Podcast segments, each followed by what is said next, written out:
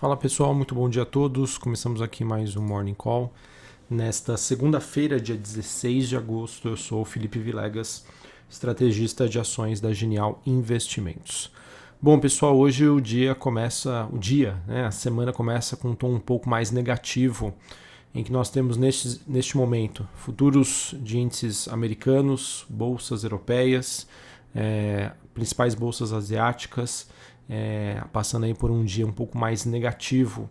É, e dentre os, os, temas que nós temos, é, a gente observa o mercado, no mercado né, um, certo, um certo nervosismo do investidor, eles que começam a se preparar para o simpósio em Jackson, de, em Jackson Hole, nos Estados Unidos, né, em que, que acontece no final de agosto, em que há uma expectativa de que nós teremos aí pistas sobre o processo de tapering, ou seja, de retirada de estímulos, nós tivemos nessa madrugada dados fracos sobre a economia chinesa e também uma certa tensão geopolítica no Oriente Médio. Todos esses fatores acabam corroborando então para um dia um pouco mais negativo.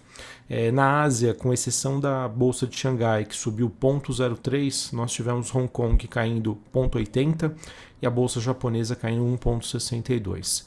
Na Europa, é, Londres caindo mais de 1%, Paris na França caindo 0,92%, Frankfurt na Alemanha queda de 0,5%. Nos Estados Unidos, os futuros norte-americanos, S&P 500 caindo 0,34%, é, Dow Jones caindo 0,37% e Nasdaq caindo 0,29%. O VIX, que é aquele índice do medo, índice que mede a volatilidade implícita das opções de venda do S&P 500, subindo mais de 10% neste momento, num patamar relativamente tranquilo, 17 pontos, mas essa é, representa uma alta bastante expressiva, mais de 10%. O dólar index DXY é bem próximo aí do 0 a 0, subindo 0,05 na região dos 92,57 pontos. Uh, que mais? Olhando para as commodities, nós temos o petróleo caindo mais de 1%, o WTI negociado em Nova York na faixa dos 67,30 dólares o barril, uh, metais industriais na Bolsa de Londres caindo em torno de 1%, e as Treasuries dos Estados Unidos, as taxas de juros dos Estados Unidos caindo é, 1,70 neste momento, ali na região de 1,275 pontos. Uh, bom, pessoal, é, queria então comentar aqui com vocês um pouco de cada um desses itens né, que nós temos hoje, em que, uh, olhando aí para o desempenho das commodities, acho que esse desempenho acaba sendo justificado é, pela, pelos dados econômicos de julho referente à China. Tá? É, todos esses dados vieram abaixo das expectativas do mercado e acabaram sinalizando aí uma forte desaceleração das atividades por lá.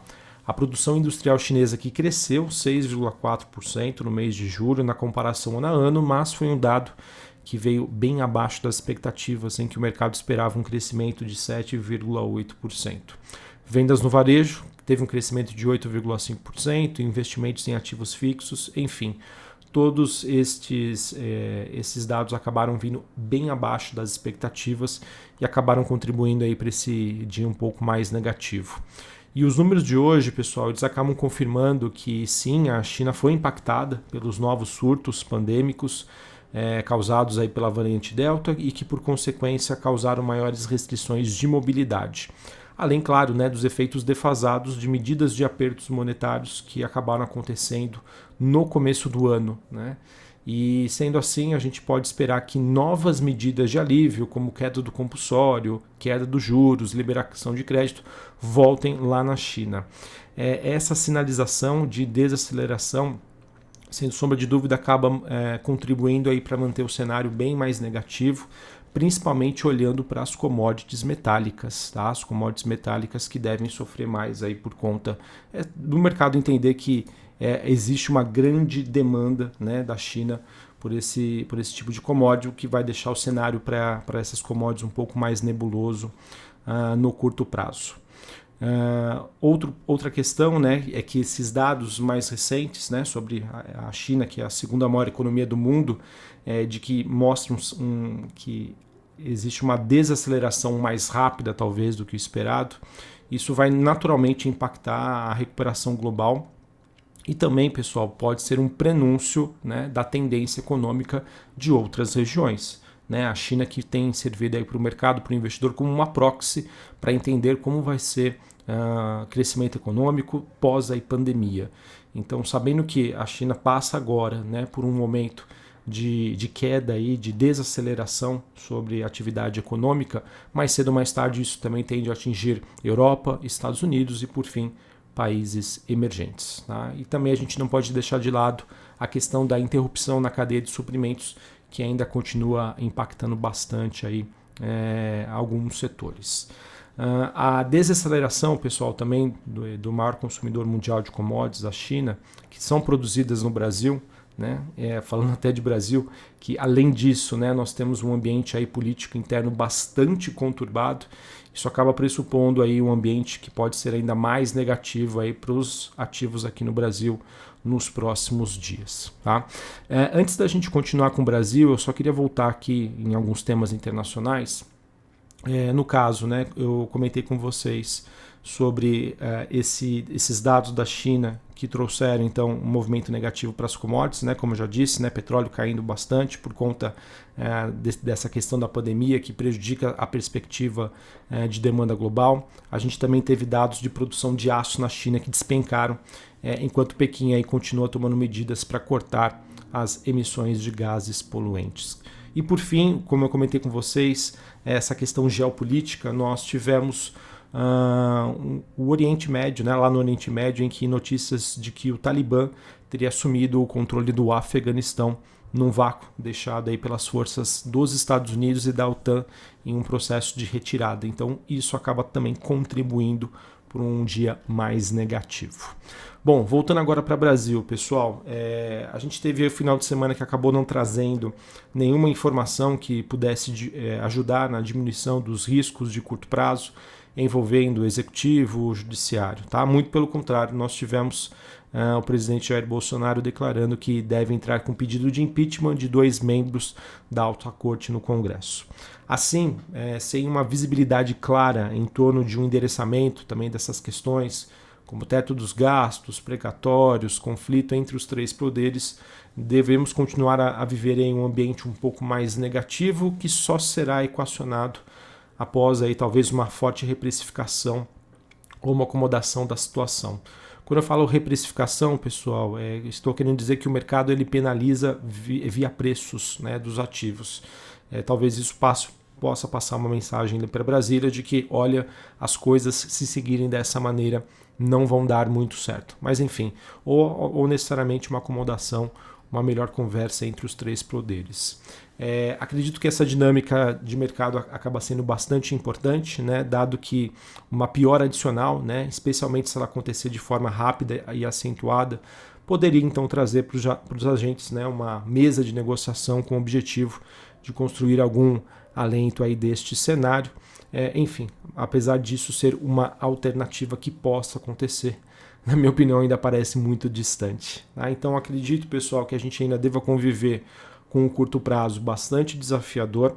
Nós que estávamos sendo impactados né, somente por eventos internos. Na semana passada a gente teve uma semana bastante positiva né, por conta da temporada de balanços, mas vejam que agora a situação mudou e infelizmente para pior. Porque além de um cenário que continua conturbado internamente, externamente a gente tem esse dia aí mais negativo que eu trouxe uh, há pouco para vocês. Sobre o clima político na semana, né, a, olhando para a agenda esperada para essa semana de agosto, nós temos a Câmara votando em segundo turno a PEC da reforma política, ela que tenta então aprovar o projeto de lei sobre também o imposto de renda.